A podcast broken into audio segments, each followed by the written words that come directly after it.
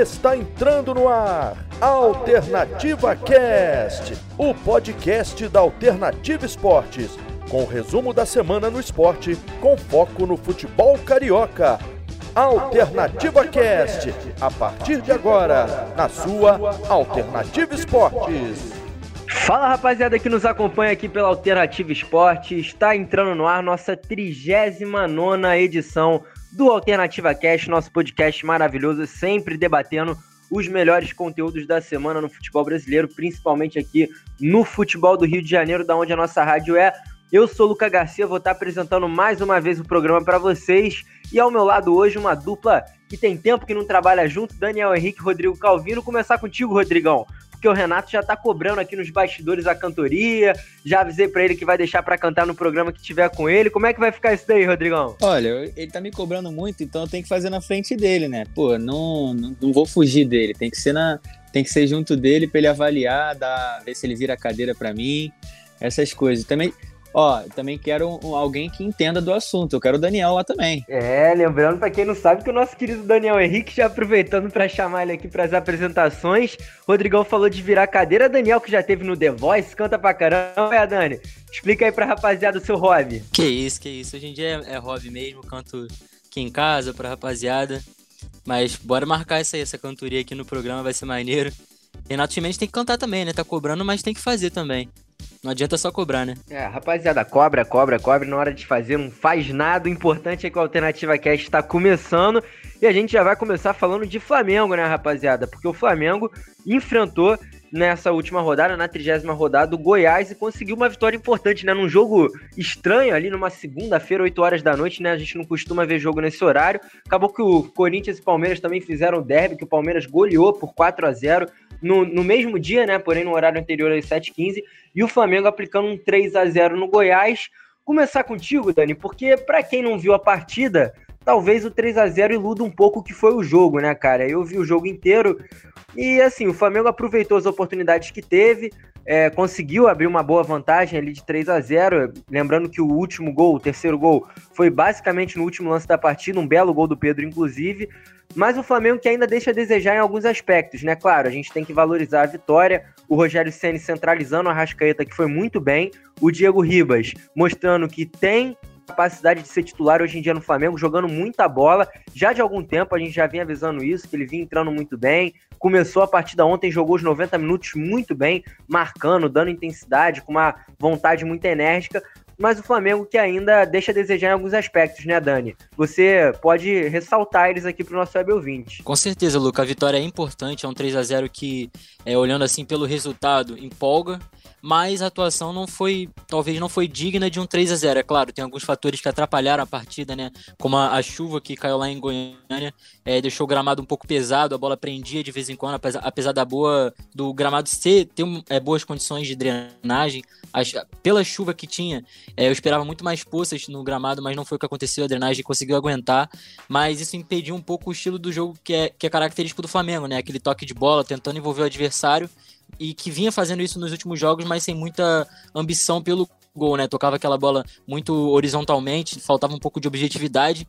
Nessa partida a gente conseguiu ver um pouco mais disso e graças a um dos pontos positivos dessa partida que foi o Diego, né? Ele substituiu o Gerson que estava suspenso ali na, na volância, né? Como segundo volante e ele, ele aproveitou muito bem essa chance. O Diego jogou muito bem, ele estava envolvido em, envolvido em praticamente todas as jogadas ofensivas que o Flamengo criou, tanto no primeiro tempo quanto no segundo. É, ajudou também na recomposição desse, defensiva do time e com certeza o Diego teve uma atuação muito muito boa. É uma das melhores atuações recentes do Diego. Eu não me lembro é, de uma atuação bo tão boa quanto essa que ele tenha feito nesses últimos. Nesse, nesse ano, né? Nesse último ano de 2020 e também nesse início de 2021. Então, foi realmente uma atuação muito boa do, do camisa 10 do Flamengo e destacar também a atuação defensiva, né? O Goiás não foi um adversário que che chegou muito ao gol do Flamengo, é um adversário frágil, tava na, tá na zona de rebaixamento, mas se a gente for analisar uns outros jogos do Goiás, deu trabalho para as outras equipes, né? Chegou até ganhar de, de time que tá, que tá brigando pelo título, então também dá para destacar essa atuação do, defensiva do Flamengo. Gustavo Henrique, que é muito criticado, fez uma partida muito segura é, do lado do Rodrigo Caio. O Rodrigo Caio também é perfeito na, na, na marcação, na saída de bola, várias vezes também a gente viu o Rodrigo Caio arrancando com essa bola lá de trás e levando até os atacantes lá na frente no campo de ataque. Então ele é muito participativo também na partida. É, o Felipe Luiz um pouco abaixo, eu achei, na partida de ontem. Também che é, chega nessa questão do gramado, né? O gramado também não ajudou muito o estilo de jogo do Felipe Luiz, que ele gosta muito de carregar a bola, é, levar essa bola para o meio, e ele não conseguiu realizar isso é, muito na partida de ontem. O Isla também achei muito tímido na partida, mas eu gostei também da, participa da participação do Gabigol é, no jogo, se movimentando bastante. Achei o Bruno Henrique no início da partida, até o primeiro gol ali, muito preso pelo lado, é, pouco participativo. E o Everton Ribeiro também achei a partida dele muito ruim, mais uma vez. Ele errou praticamente tudo que ele, que ele, que ele fez. Quando ele acertou, o Gabigol estava impedido na, na assistência que ele deu para o primeiro gol impedido do Gabigol, no segundo, na verdade. Então, mais uma partida muito apagada do camisa 7 da Gávea. E também queria destacar o Arrascaeta jogando muito bem, é, conseguindo fazer o gol. Mas é aquilo, né? A, a, a, atuação em geral coletiva do Flamengo não, não é não é não foi o, o que se espera, né? Pelo elenco que tem, pelo time que tem. O Rogério Senna ainda está devendo muito é, com o Flamengo nas suas mãos, no seu comando. Então, e o Flamengo vai ter uma, uma sequência muito difícil agora, vai ser uma sequência defi é, definitiva para o Flamengo no campeonato. Vai enfrentar o Palmeiras na quinta-feira, depois pega o Atlético Paranaense jogando fora de casa, lá no, no, no, gramado sintético, que a gente sabe que o Atlético Paranaense é muito forte. Ganhou recentemente do Vasco de 3 a 0 empatou com o Palmeiras na última rodada, com o São Paulo, perdão, na última rodada por 1 a 1 E depois o Flamengo pega o Grêmio num jogo atrasado e o Flamengo pode definir o seu rumo no campeonato nessas três partidas, na minha visão. É, tendo bons resultados e contando também com os tropeços que vem acontecendo das equipes que estão mais à frente, tirando o Internacional, é, o Flamengo pode se botar ali para essa reta final de campeonato como um dos, um dos é, postulantes a esse título. Acho que ganhando do Palmeiras, a gente vai, vai ter um Flamengo com muita força para esse, esse, esse final de campeonato. Mas vale lembrar também que o Flamengo fez os três gols ontem. A gente pode botar aí um pouco, de, é, sendo bem duro na, na, análise, né? Pode botar um pouco de, de sorte nessas, nesses gols. No primeiro, a Arrascaeta chuta a bola, desvia no zagueiro. No segundo gol, na arrancada do Bruno Henrique, o zagueiro, sei lá, deu um piripaque ali nele, ele escorregou, caiu no chão. O Bruno Henrique conseguiu levar até tocar pro Gabigol praticamente embaixo da linha do gol. E no terceiro também contou com a falha do Tadeu no gol do Pedro, né? Apesar dele dar um, um ótimo drible ali no zagueiro de letra mas a finalização foi no meio do gol e o Tadeu acabou aceitando. Então o Flamengo tem que ajustar algumas coisas, principalmente na, na parte ofensiva, de, de conseguir envolver mais e criar mais jogadas além de cruzamentos. E eu acho que isso vai é um dos pontos que o Flamengo precisa melhorar é, para essa reta final de campeonato, se quiser continuar buscando aí o título. Pois é, rapaziada. E aproveitar que o nosso grande Rodrigo Calvino, comentarista aí da nossa Alternativa Esportes, um cara que manja muito de tática. Antes da gente falar propriamente da próxima rodada, que a gente, claro, vai debater aqui, que já começa nessa quarta, quinta-feira desta semana, uma rodada muito movimentada, a 31 rodada, que a Alternativa Esporte vai cobrir quase tudo dos clubes cariocas. Mas, Rodrigão, alguns detalhes desse jogo aí do Flamengo, em termos de tática, né, cara? Eu não sei se você pôde reparar isso também, mas pelo menos foi um detalhe que eu vi que eu acho que fez muita diferença. O Flamengo, ele ainda segue com futebol sem a bola, sem estar com, com a posse de bola, um futebol muito pragmático, cara. O Flamengo não marca mais em cima, o Flamengo não marca a pressão, deixa o time, o time adversário chegar muito no seu campo. Os próprios comentaristas ontem do, do Sport TV falavam isso, né? O Paulo Nunes e o Léo de Carmona, que o Flamengo sem a bola é um time com muita pouca intensidade. A gente lembra daquele Flamengo de 2019, claro, que foi um ano completamente atípico, mas um time que marcava muito em cima e muito por isso conseguia fazer diversos gols.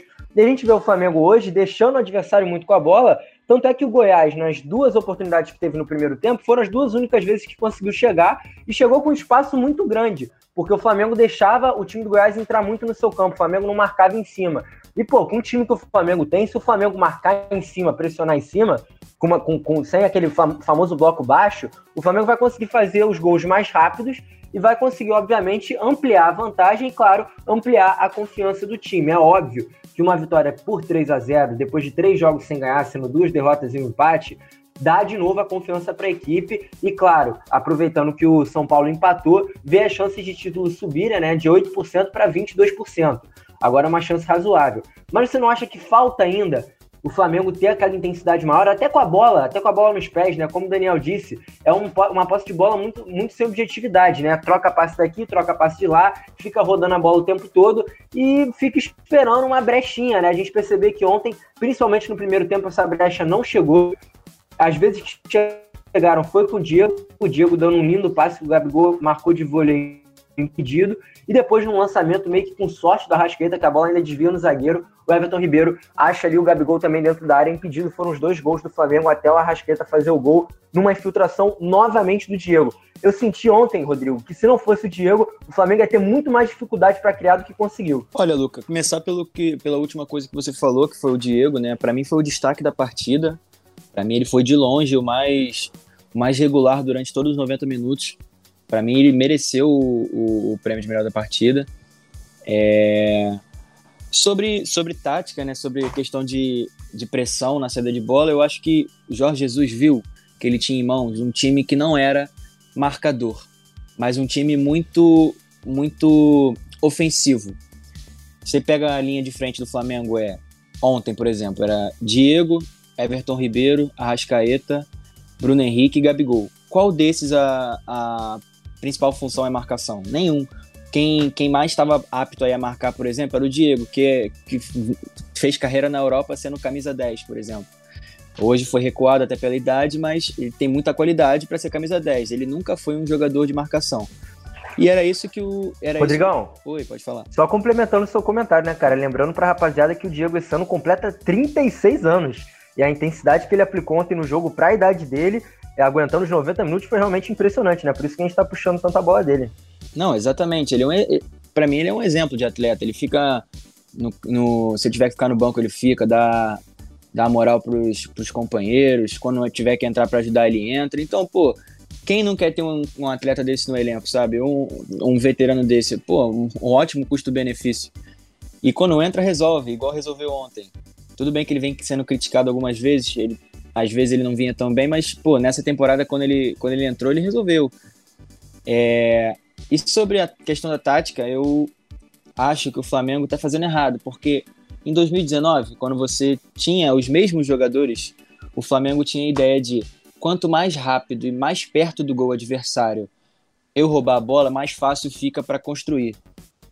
E a gente vê a dificuldade do Flamengo hoje em construir situações de perigo, porque demora muito, é muito pragmático, é muito parado. A gente vê o Flamengo com poucas movimentações ofensivas, com poucas, com poucos, com poucos meios de, de de envolver a defesa adversária. É aquele famoso arame liso, sabe? Então, acho que o Diego ontem conseguiu até é, mudar um pouquinho isso, mas a gente vê muita a individualidade é, resolver os jogos do Flamengo e não o coletivo. Você vê o Flamengo, você espera uma jogada do Arrascaeta que vá criar uma situação de gol para o Bruno Henrique ou para ou pro Gabigol, você espera que o Everton Ribeiro vai fazer alguma coisa diferente. Tudo bem que ele não vem tendo um bom momento, mas você espera isso dele, porque você sabe que são jogadores de qualidade. Mas no coletivo, a gente não vê uma triangulação, a gente não vê um. A gente não vê uma ultrapassagem, a gente não vê um sistema de jogo, uma jogada ensaiada, a gente não consegue ver isso. E é isso que a gente cobra, porque o Flamengo, como coletivo, além das individualidades, também pode mais. Flamengo pode mais. Ontem, por exemplo, o Gustavo Henrique fez uma partida segura. A gente cobra isso também. O Gustavo Henrique não é um jogador péssimo que tá todo mundo pintando. Ele sempre foi bom jogador. Só que ele não, tá, não tava tendo essa segurança. Ontem fez uma boa partida e tem que ser elogiado.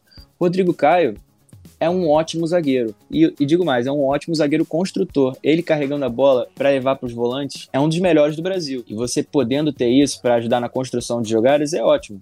Então, acho que tem que explorar isso, sabe? O Felipe Luiz, pô, 35 anos de pura experiência, conhece qualquer, qualquer atalho ali da, da lateral esquerda. Então, o Flamengo tem que, tem que no coletivo tem que sair um pouquinho mais desse arame liso que a gente está vendo. Tem que desenvolver mais até para tentar ganhar esse título, né? Porque se continuar jogando futebol, mesmo com 3 a 0 de ontem, se continuar jogando com esse futebol, não vai ganhar do, do Palmeiras, vai sofrer para ganhar, por exemplo, vai sofrer.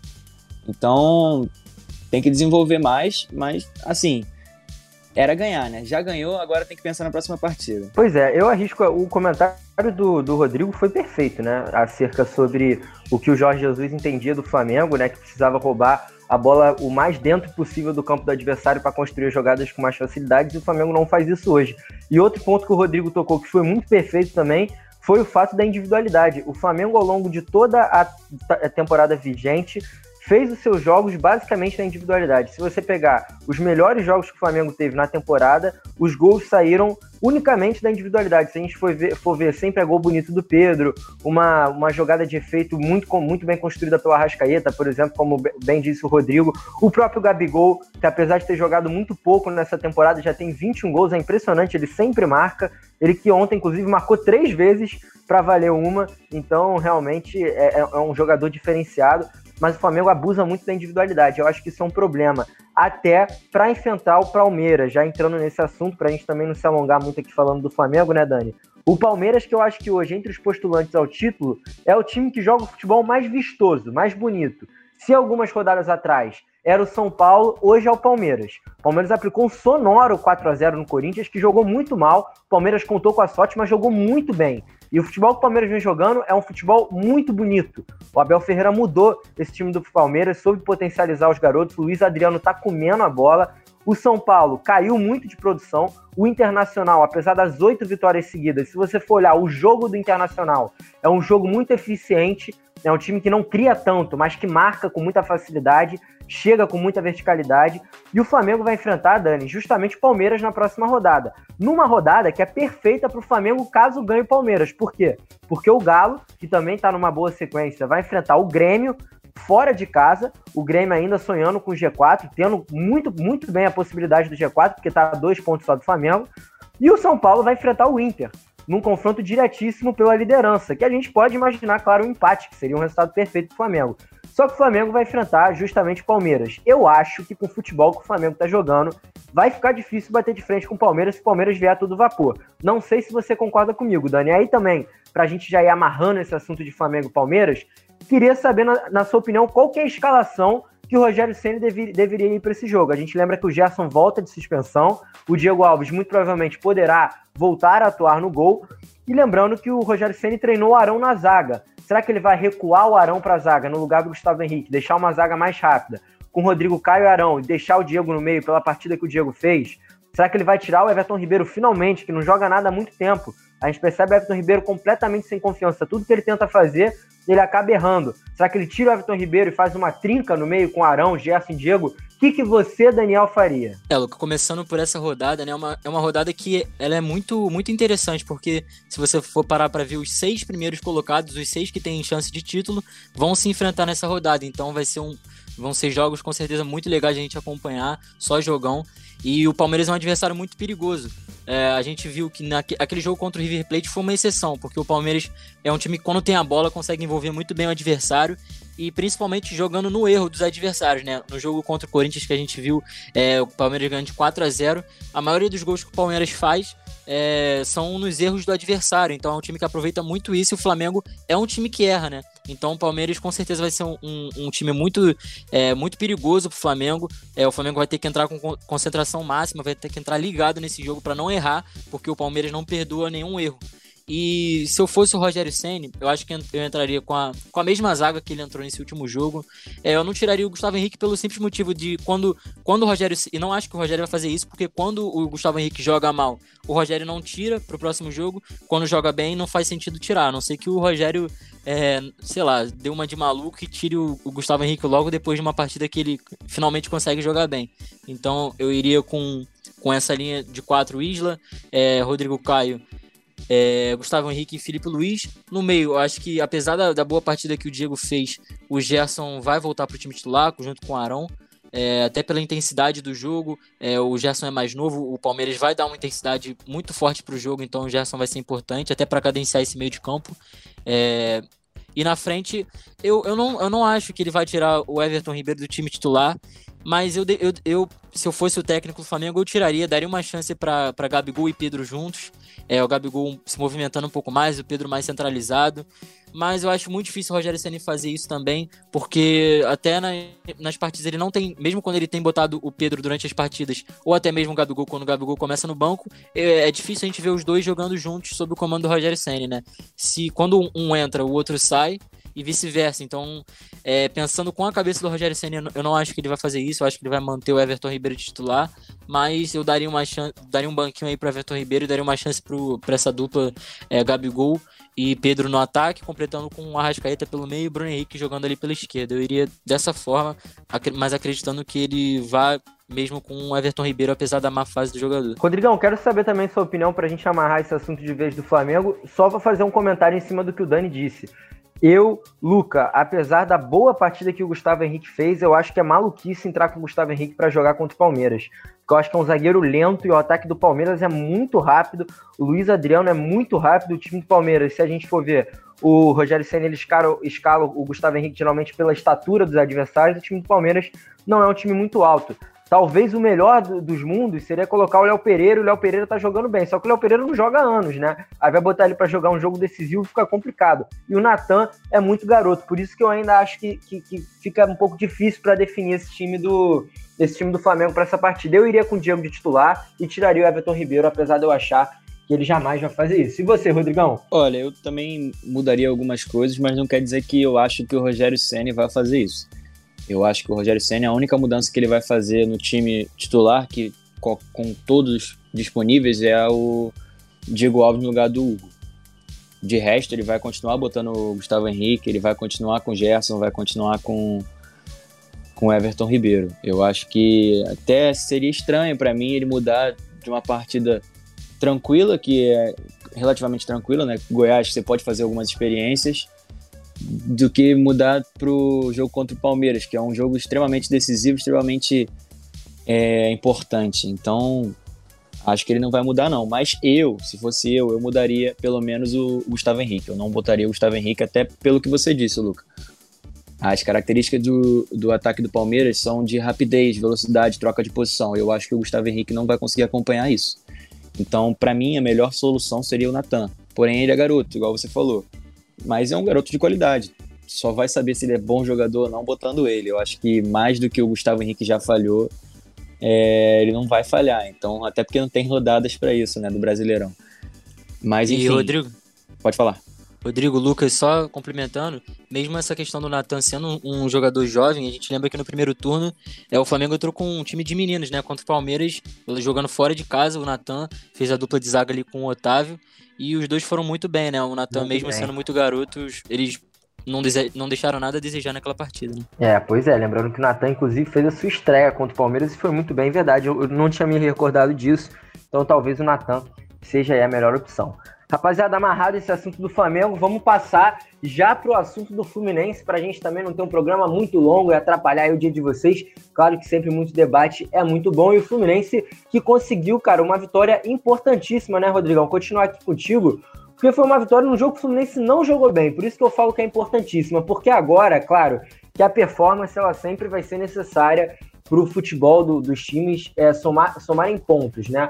Só que no caso do Fluminense, que é uma equipe limitada, que eu sigo achando que está fazendo um campeonato excepcional para o time que tem, porque se você for olhar o time do Fluminense, não é um time para estar tá brigando pela Libertadores, e sim um time para estar tá brigando por Sul-Americana, pelo menos na minha opinião. Então acho que agora, nessas últimas rodadas, a performance para times que não têm um elenco muito primoroso não vai valer muito, e sim as vitórias. O Fluminense conseguiu uma vitória num gol do Luca, que começou jogando a partida. O Marcão fez algumas alterações, botou o Luca, botou o Martinelli. Acho que o time foi mais produtivo até certo ponto e conseguiu uma vitória contra um time que estava lutando pela zona do rebaixamento. E vale a gente lembrar: o Fluminense agora vai pegar uma sequência de jogos que lá no primeiro turno somou invencibilidade de oito partidas.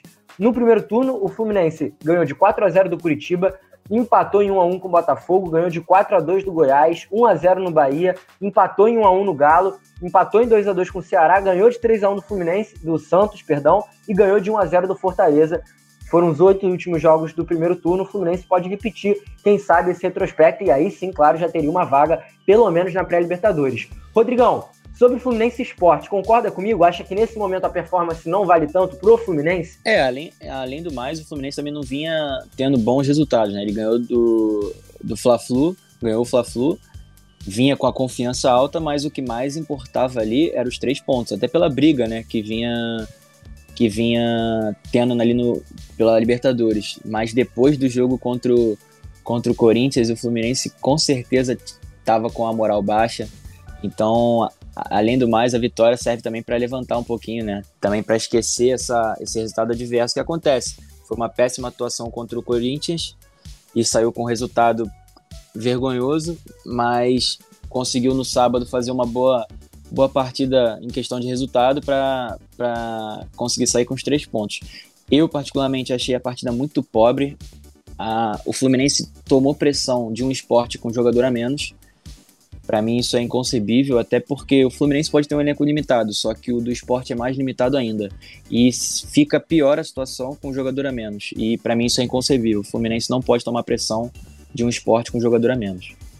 É, o, achei as substituições erradas. O, o técnico puxou, recuou muito o Fluminense. A, até por isso ele sofreu essa pressão. Mas é isso. No final, o que vale são os três pontos e, e pensar na próxima partida para manter essa briga ali, né? Para ajudar na, na somatória de pontos para conseguir no final um objetivo que no início da temporada não era não era o principal, era, era como se fosse um bônus, mas hoje, com 40% do, do campeonato indo para Libertadores e na situação que o Fluminense se encontra aí também pela tabela, eu particularmente acho que é um pouquinho de obrigação do Fluminense ir para pelo menos uma pré-Libertadores. É, pois é, lembrando que o Fluminense ainda tem 5% de chance de um G4, né? Eu acho muito difícil, até pelo que o Fluminense vem apresentando nas últimas partidas. Uma expulsão do esporte que foi do Júnior Tavares, muita gente reclamando. Eu vi nas redes sociais muitas pessoas falando que talvez não era para ter sido expulso. Eu achei que sim, foi expulsão, ele solou o Calegari, que talvez, né, Dani, pelo lado do Fluminense, é um dos únicos caras que vem sendo regular. Né? O Fluminense muito irregular, se a gente for pegar até a tabela, a, a tabela que o Fluminense tem nos últimos cinco jogos foram três derrotas e duas vitórias, e a gente vê como o futebol brasileiro é maluco, né? O, o Fluminense que ganhou do, do, ganhou do Flamengo num clássico, levou uma sapatada de 5 a 0 do Corinthians, o Corinthians que ganhou do Fluminense 5 a 0 e levou uma sapatada de 4 a 0 no Palmeiras. Então é, é muita doideira esse campeonato brasileiro, né? Muito irregular. E o Fluminense que agora talvez vai começar a utilizar mais os garotos da base, né, Dani? Até que ponto isso pode ajudar? Porque subiram o Daniel, o Luan, o Raí, o Nascimento, que inclusive já tinha sido integrado, ele, o André e o Martinelli, e o John Kennedy. John Kennedy também subiu e passou a treinar com o time profissional após a eliminação do Fluminense no Sub-23. Cara, você acha que a utilização desses jovens agora na reta final pode ser produtiva a um time pouco criativo e, como o Rodrigo diz, leva muitas vezes pressão de equipes mal qualificadas, né? Como esporte, a gente vai ver agora como é que vai ser contra o Curitiba, né? Que é o lanterna da era o lanterna da competição, hoje o Botafogo ganhou do Vasco, a gente já já vai falar disso, mas claro, é um time muito, mas muito inferior ao tricolor das Laranjeiras. É, Luca, a gente sabe que o Fluminense tem essa base de ouro, foi muito bem no, no, nos seus campeonatos que disputou pelas categorias de base. Agora, eu, eu acho que eu não, eu não colocaria todos esses meninos logo para jogar nessa reta final de campeonato, até para evitar talvez um, queimar esses atletas, né? Que estão no início de carreira e colocar numa reta final de Campeonato Brasileiro. Vai que o Fluminense não consegue essa vaga para Libertadores, porque a gente pensando agora na, na, tabela como tá, com certeza vai abrir essa, essa sétima vaga aí, porque Grêmio, Palmeiras estão disputando a final da, da Copa do Brasil, é, tem a final da, da, Libertadores também que o Palmeiras está disputando, então essa vaga aí de, é, de sétimo colocado para entrar na pré-Libertadores eu acho que com certeza vai pintar e o Fluminense tem que se manter ali naquela posição. E vocês falaram muito bem, né? O Fluminense nesse momento tem que pensar mesmo em, em resultado, em conquistar os três pontos. É, não adianta achar que o, que o, Marcão, já com esse retrospecto que a gente tem, vem vendo é, do time sob o comando dele nesse, nessa temporada, não, dá para achar que ele vai fazer um milagre com esse time, que vai fazer esse time jogar bonito, envolvendo totalmente o adversário, e não é o que vai acontecer, né?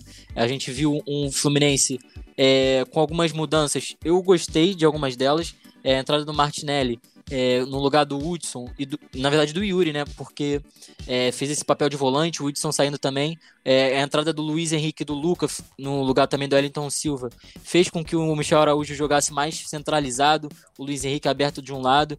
E essa centralização do Michel Araújo me agradou nessa partida. Ele jogando um pouco mais ali atrás do Fred, fazendo essa tabelinha com, com camisa 9 do Fluminense. É o Fred conseguindo receber essa bola de costas para a zaga do esporte e tendo mais opção para distribuir esse jogo. É, a gente viu no jogo contra o Corinthians também no jogo contra o Fluminense que ele recebia essa bola e se irritava muito depois porque ele não tinha nem, nenhuma opção de passe, ninguém se aproximava.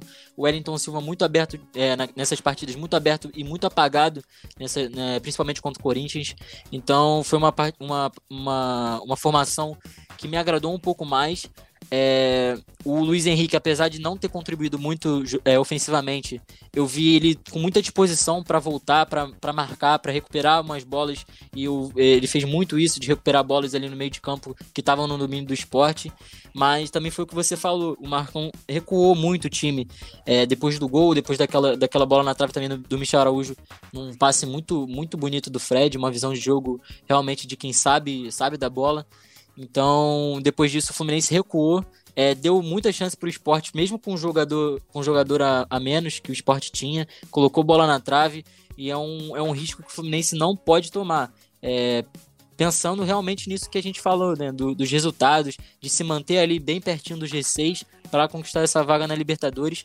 E essa sequência do Fluminense vai ser muito boa, vai pegar logo o Curitiba, que apesar de ter vencido do Vasco, é um time que está ali quase sem ambições de sair da, da zona de rebaixamento, é, praticamente rebaixado. Depois tem outro, outro jogo com outro time que está nessa mesma situação, que é no clássico contra o Botafogo, mas clássico a gente é, não pode prever muita coisa, porque clássico é, as coisas se igualam, né? e pega depois também o Goiás, que está praticamente nessa mesma situação.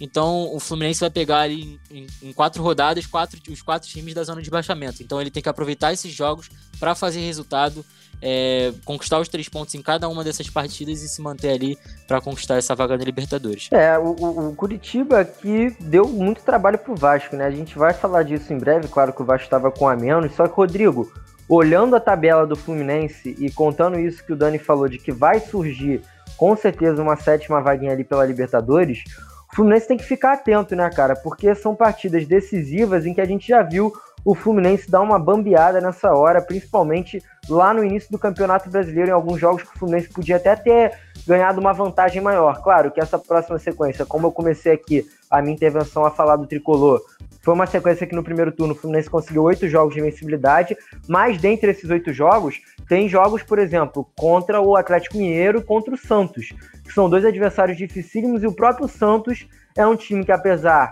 da final da Libertadores, se não ganhar a final da Libertadores, não vai para a Libertadores. Então, vai valer muito esse confronto com o Fluminense, porque, se eu não me engano, é na penúltima rodada do campeonato, as duas equipes vão estar brigando realmente por uma pré-Libertadores. Então, quanto mais o Fluminense conseguir somar em jogos, por exemplo, contra Curitiba, em jogos contra Goiás, que vai enfrentar depois do Curitiba, Botafogo, Fortaleza, é muito importante, né, cara? Até porque vai ter esses, vão, vão ter esses dois confrontos dificílimos contra Santos e Galo. Sim, se a gente parar para analisar a tabela, o Fluminense tem uma tabela até que favorável, mas ele tem que se ajudar também. É isso que a gente fala. A gente fala isso do Flamengo também, que tem uma com a tabela favorável em relação aos que estão brigando pelo título, mas também tem que falar isso do Fluminense, por exemplo. Eu acho que o Fluminense é inconstante, então a gente não consegue cravar que o Fluminense vai ganhar tranquilo e que vai chegar nesses jogos mais difíceis contra o Atlético Mineiro e contra o Santos relativamente tranquilo na tabela. Por isso que eu acho que tem que ver jogo após jogo. Por exemplo, o jogo contra o Sport foi um jogo decisivo para o Fluminense. Por mais que tenha sido é, um adversário fraco e tal, frágil, tinha que sair com esses três pontos, até porque perdeu para o Corinthians, que era um confronto direto. Então, se perdesse esses dois jogos, a, a, a disputa do Fluminense pela pré-Libertadores ia simplesmente evaporar. Então, tem que ganhar esses jogos e, além disso, torcer também para esse bololô ali, que o pessoal ali é muito inconstante, né, ali no meio da tabela. Só os que estão lá em cima que são mais constantes, mas o Corinthians, por exemplo, que perdeu de, 5, de 4 a 0 ontem para o Palmeiras. É, Santos, que vem jogando algumas partidas com time alternativo.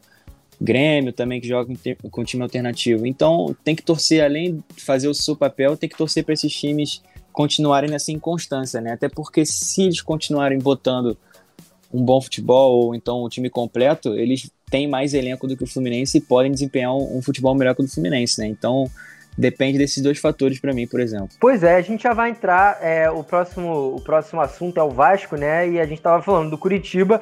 E o Curitiba que conseguiu, cara, uma vitória do Vasco. Olha, eu jamais esperaria esse resultado. Inclusive, quando a gente estava no outro programa debatendo, fazendo as projeções para próximos duelos, eu achava que o Vasco ia conseguir ganhar fácil do Curitiba, até por conta da boa partida que o Vasco fez contra o Botafogo, um 3 a 0 jogando muito bem, né? A gente está falando aqui, claro, que a performance e o resultado agora não importam muito, mas o Vasco contra o Botafogo teve uma performance muito positiva e um resultado, por mais que positivo, né? Um 3 a 0 contra um rival, saindo da zona do rebaixamento. E aí chega contra o Curitiba, o Vasco já começa jogando mal, né, Daniel? Se a gente for ver os primeiros minutos da partida antes do Henrique ser expulso, o Vasco estava jogando muito mal, porque não estava conseguindo criar quase nada. A gente percebeu um time muito lento. A gente até estava falando agora há pouco, né, dessa lentidão que o Flamengo no caso, tinha para trocar, pra trocar os passes, né? Era bola para um lado, bola para um outro e não fazia nada. O Vasco contra o Curitiba estava assim, nos primeiros, nos primeiros minutos da partida. E aí foi deixando o Coxa criar sua confiança, o Coxa apostar numa escalação diferente, né? O novo treinador paraguaio mudou a escalação, botou, botou, botou joga, o jogo, um jogo mais rápido, né, pelo Curitiba, um Curitiba tentando até de forma reativa, e aí o Henrique foi expulso num golpe ali de UFC para cima do, se eu não me lembro, foi do Sarrafiore, se eu não me engano, deu uma cotovelada no Sarrafiore, completamente desnecessário, um lance bobo no meio de campo, foi expulso o Vasco caiu de mal a pior, né? Começou a jogar mais mal ainda. E aí o Gumora, cria do Flamengo, marcou um golaço, primeiro dele como profissional, o segundo tempo foi horroroso também. E o Vasco que fica agora naquela, né? Tentava. Tinha saído da zona do rebaixamento e já começava a sonhar, quem sabe, com uma vaguinha ali na Sul-Americana. E agora tem que dar uma ajustada em mais alguns pontos para quem sabe aí sim conseguir uma vaga na Sul-Americana, né, Dani? É, e foi uma derrota inesperada tanto pelo adversário, que era o Curitiba, que não ganhava uma partida fazia muito tempo no Campeonato Brasileiro, e também inesperado pelo, pelo, por essa crescente que você falou que o Vasco vinha conquistando nessas últimas partidas desde a da chegada do Luxemburgo, a vitória expressiva contra o, o Botafogo num clássico. Então foi um script aí, uma, um roteiro que, a gente, que eu acho que ninguém esperava para essa partida. Era talvez todo mundo esperasse mais uma vitória do Vasco para se distanciar ainda mais dessa zona de rebaixamento, é, diminuir as chances de entrar de volta na, no Z4. Mas, como você bem disse, o, o desde o início da partida o Vasco já não estava jogando bem, o, o Curitiba já estava com um pouco mais de posse de bola, de, de jogadas, de mais alternativas para fazer o gol, talvez, até a, a expulsão do, do Henrique no, nessa cotovelada no Sarrafiore é, na frente ali do, do, do, Bandeirinha. O juiz teve até que no, no VAR para ver, mas é, foi uma jogada displicente ali do lateral do Vasco. E as coisas que já estavam ruins pioraram ainda mais. Curitiba conseguiu é, chegar mais à frente, não tanto assim, é porque foi uma partida é, com muito pouca chance para os dois lados, foi uma partida ruim de, de se ver, foi uma partida ruim em termos de futebol. E aí, nesse chute com bastante espaço, que o Moura teve tempo de dominar, de ajeitar o corpo, de bater no canto. Fernando Miguel não conseguiu chegar na bola. Então, o Hugo Moura tendo bastante espaço ali na frente da área para fazer o chute. É um espaço que não pode ter um jogador, ainda mais numa, numa, numa parte muito perigosa do campo. É um chute ali que, que pegue certeiro, vai atrapalhar bastante o, o, o goleiro e tem a eminência aí de fazer um gol e foi o que aconteceu. E no mais, o Vasco, durante também todo o segundo tempo, não conseguiu chegar muito bem à frente, mesmo com as mudanças feitas pelo, pelo Luxemburgo, entrando o Gabriel Peck, o Benítez, Neto Borges, Caio Lopes. É, o Benítez entrou, eu, eu não achei a, entrada dele muito boa, ele não entrou bem. Ele se entregou bastante durante, a, durante o segundo tempo, mas ele, tecnicamente falando, não achei a partida dele, dele muito boa, não conseguiu é, passes que pudessem furar a defesa do Curitiba. É, o Cano também teve muito, é, poucas oportunidades a, praticamente a, a, chance mais perigosa que ele teve foi no finalzinho, né? Que ele chutou de, de voleio de esquerda, se eu não me engano, e o Wilson conseguiu fazer uma boa defesa. Mas isso já era lá nos acréscimos da partida, o Vasco não tinha muito tempo ainda para buscar esse empate. Então é uma, de, uma derrota ruim, muito ruim para o Vasco, inesperada. É, eu tenho certeza que não estava nos planos ali da, no planejamento do Vasco é, é, de jogo a jogo de perder essa partida. Era uma partida para somar os três pontos, o que não aconteceu.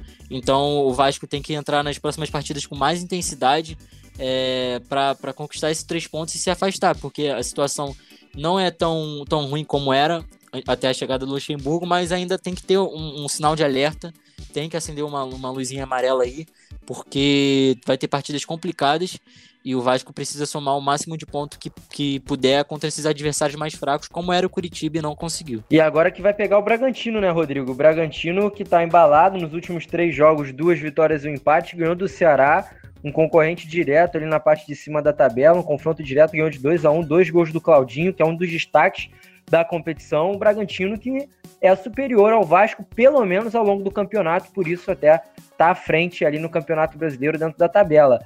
E o Vasco, que eu ainda sinto muito na dependência do Cano, cara, na, na, ofensividade, quando o Cano não é muito municiado, o Vasco não consegue fazer muita coisa. Claro que o Cano não foi muito participativo contra o Botafogo, mas contra o nesse jogo contra o Curitiba também não foi e o Vasco pouco criou. E aí contra o Bragantino surge a dúvida, porque o Vasco não vai ter o Henrique, naturalmente deve ser o Neto Borges, né, na sua posição. Só que o Bruno Gomes também não vai jogar. Pode ser o Andrei e o Marco Júnior ou o Caio Lopes que o próprio Vanderlei disse na coletiva do Caio Lopes. O Benítez ainda não está na condição de jogo ideal para jogar uma partida inteira, provavelmente deve entrar no decorrer do jogo, né? Lembrando que foram apenas dois dias de preparação. É um duelo muito decisivo para o Vasco, né, Rodrigo? Exatamente, um duelo decisivo e importante e duríssimo para o Vasco. Até porque vem, não vem de uma boa partida, vem com o psicológico abalado, que é o que a gente já vem falando, né? Porque quem briga lá embaixo tem essa questão do psicológico, né? Que você é um clube grande, você tá brigando por zona de rebaixamento é, é chato, internamente é chato. Mas igual você falou, eu acho que o Vasco tem que pensar jogo a jogo, igual o Fluminense, que a gente vinha falado, tem que pensar jogo a jogo e cada jogo é uma final para sair dessa situação. O, o Vanderlei Luxemburgo mesmo é, trata isso como uma final, trata cada jogo como uma final. Mas é assim que tem que ser mesmo.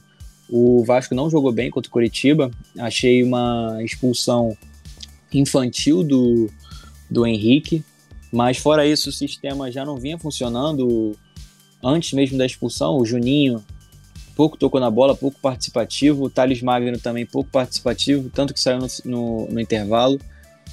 É, e para a próxima partida eu acho que ele vai entrar com o Caio Lopes sim no lugar do no lugar do Bruno Gomes, até porque o Andrei não vem não vem se destacando tanto nos treinamentos, vem estava um pouquinho acima do peso e o Vanderlei Luxemburgo cobra muito isso.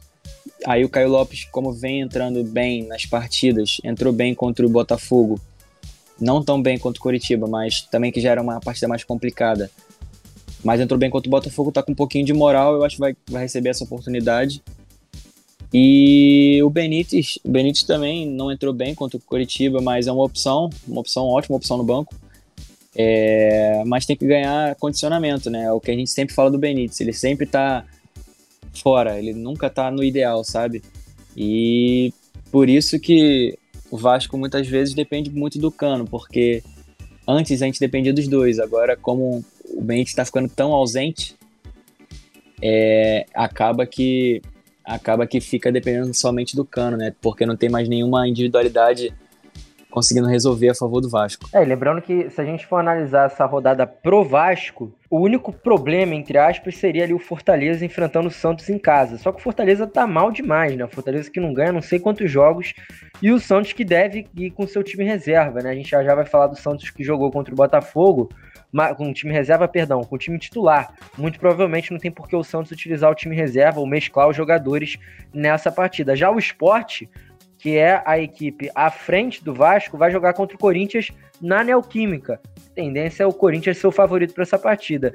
E o Botafogo que vai enfrentar o Atlético Goianiense, então é uma rodada aí até favorável para o Vasco, caso o Vasco consiga ganhar do Bragantino, claro, um jogo dificílimo. Acho que dentre todos os clubes cariocas, depois do Flamengo contra o Palmeiras, o duelo mais difícil vai ser Bragantino e Vasco. Mas agora tá na hora da gente falar do Botafogo, né, rapaziada? Deixando para falar do Botafogo no nosso finzinho de de programa, porque a gente acaba sempre falando a mesma coisa, né, Daniel? Não tem mais muito o que falar do Botafogo, é sempre derrota, derrota atrás de derrota. Já é a quarta derrota consecutiva, o quarto jogo sem conseguir fazer praticamente nada. O Botafogo até empatou a partida num pênalti ali, cobrado, bem cobrado, inclusive, pelo Pedro Raul. Mas é isso, né, cara? Na, na, na, outra vez que o Botafogo conseguiu uma vitória contra o Curitiba, também contou com uma bola parada do Pedro Raul. Fora isso, é um time que consegue criar muito pouco. O Soteldo deitou, rolou ali pelo lado em cima do Botafogo, fez um golaço de voleio, deu assistência pro Bruno Marques. E até que o Santos fez o gol no finalzinho, nos 37 da segunda etapa. Mas o Botafogo dificilmente a gente consegue ver é, fazendo alguma coisa que não seja perder na competição, né, Daniel? É, cara, acaba sendo muito mais do mesmo, né? Do que a gente fala que há muito tempo já, já, não, já nem sei quantos episódios a gente vem falando dessa situação do Botafogo e a gente acaba falando das mesmas coisas. É um time que entra em campo já derrotado, a gente não vê aquela gana dos jogadores no, no, olhar, na feição deles, a gente não vê essa vontade de ganhar. Isso reflete muito do jogo que o Botafogo apresenta em campo. É, o espaço, falando também um pouco de, de tática, talvez, é, o espaço que o Soteudo tem no meio dos zagueiros, sem, sem nenhuma marcação, com total liberdade para fazer o primeiro gol, é uma coisa inaceitável para um time que quer jogar a Série A do, do, do Brasileirão. É, entre essas e outras que a gente já vem falando aqui que, que é quase impossível é, o Botafogo sair dessa situação. É, teria, teria que fazer uma arrancada aí que seria histórica, né? Ganhar acho que 7 de 8 jogos, o Botafogo tem quase 100% de chance de cair e ganhar 7 de 8 jogos é, não ganhou, ganhou 4, se não me engano, né? O, o, Botafogo tem 4 vitórias no campeonato em 30 jogos, vai ganhar 7 em 8, é praticamente impossível. E o, o, o, Santos, mesmo tendo feito esse gol já no finalzinho, já vinha pressionando muito.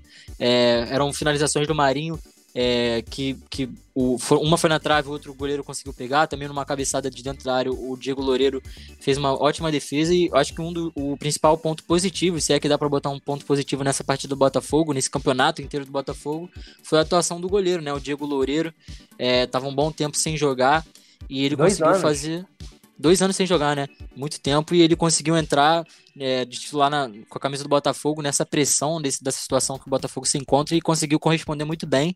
Foi muito seguro ali embaixo, não teve culpa em nenhum dos gols. E se não fosse por ele, é, a derrota com certeza seria maior ainda. E teve jogador até estreando que eu só conheci esse jogador porque o João Pedro falou em algum dos programas, que é o Gustavo Cascardo, lateral é, estreou com a camisa do Botafogo, mesmo já tendo sido contratado há bastante tempo, é, não atuava. E eu realmente só conheci o jogador porque o João Pedro falou. Mas também não, não, não foi muito participativo na partida, assim como, como a equipe toda do Botafogo. Conseguiu fazer esse gol, né? O Caio Alexandre conseguiu acionar na frente o Matheus Babi. É, o Caio Alexandre talvez seja um dos poucos de, do, desse time do Botafogo que dá para se aproveitar. E o Pedro Raul bateu muito bem, como você falou mas não dá para entender também muito bem porque o, o, Botafogo com dois jogadores na frente com características de jogo aéreo, que são o Pedro Raul, o Matheus Babi, são jogadores altos, tem essa característica de, de, do jogo de cabeça, e o Botafogo não aproveita para atacar pelos laterais fazendo um cruzamento. Então é um contexto inteiro que leva a crer leva muito a crer que o Botafogo não, não tem escapatória, o Botafogo vai acabar caindo e todo, todo o contexto se, se desenha para isso. É jogador chegando atrasado é, para preleção de jogo, como foi o Lecaros, que poderia até ser titular da partida, mas chegou atrasado e não foi.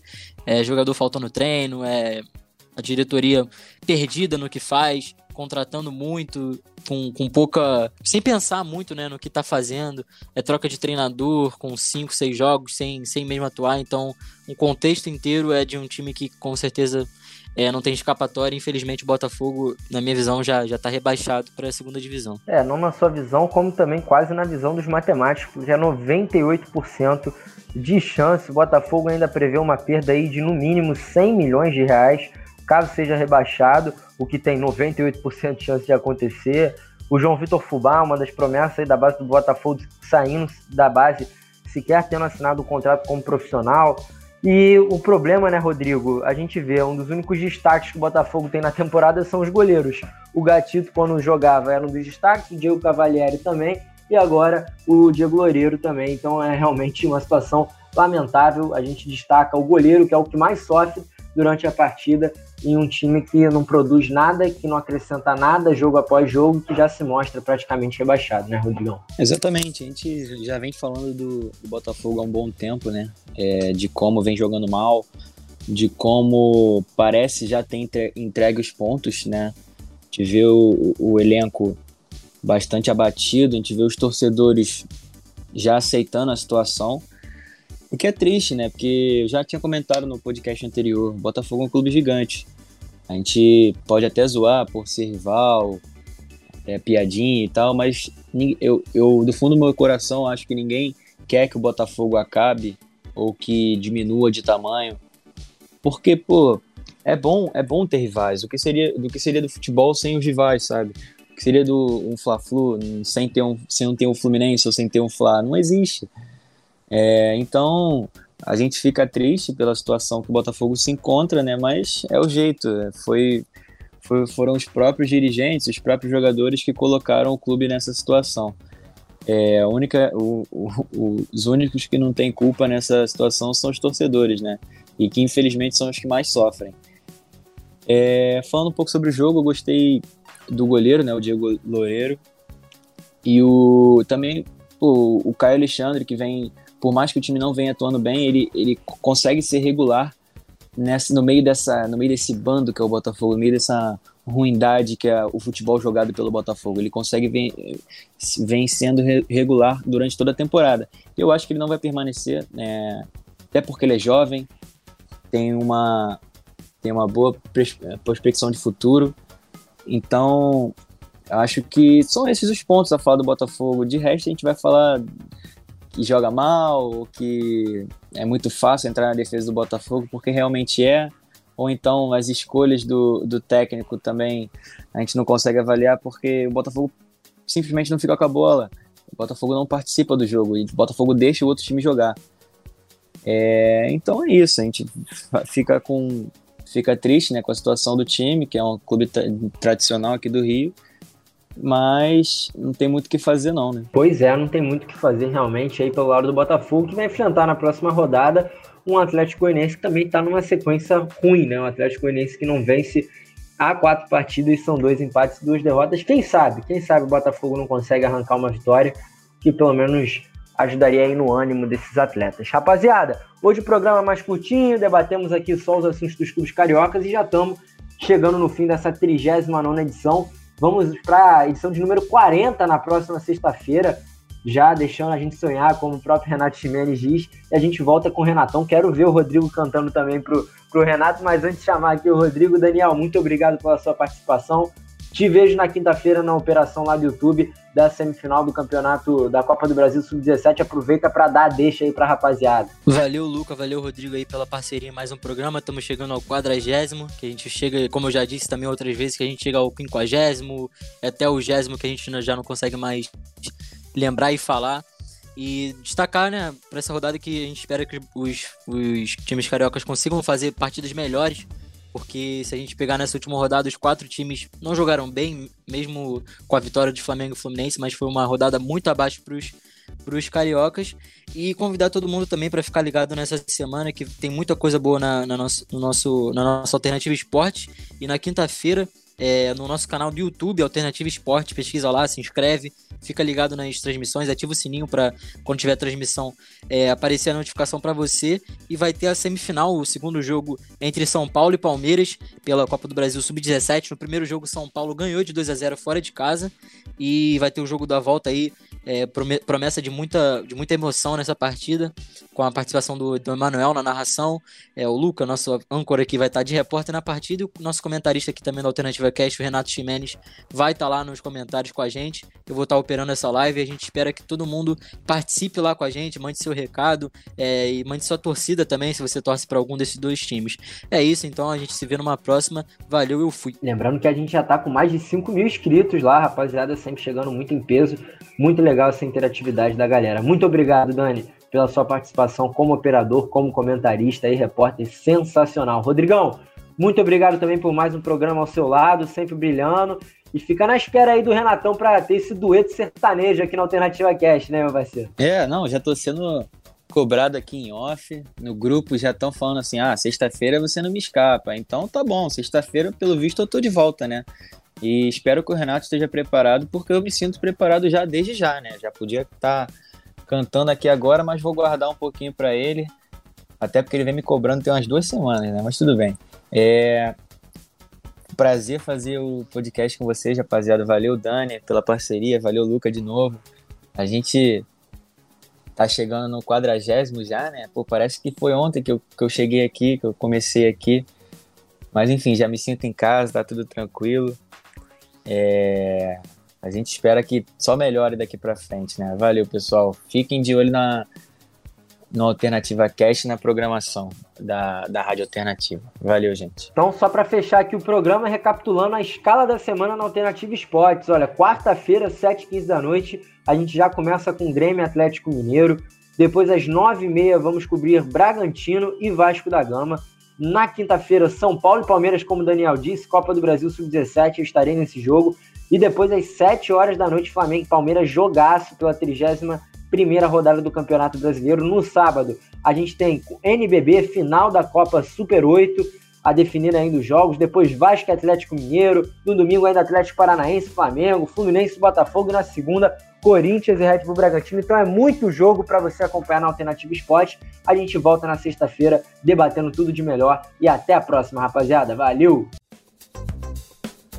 Você ouviu mais um episódio do Alternativa Cast. Apresentação de Luca Garcia, participação de João Pedro Ramalho, Renato Ximenes e Daniel Henrique, que também faz a edição. Para ouvir todos os programas, busque Alternativa Cast no seu agregador de podcasts. Até a semana que vem!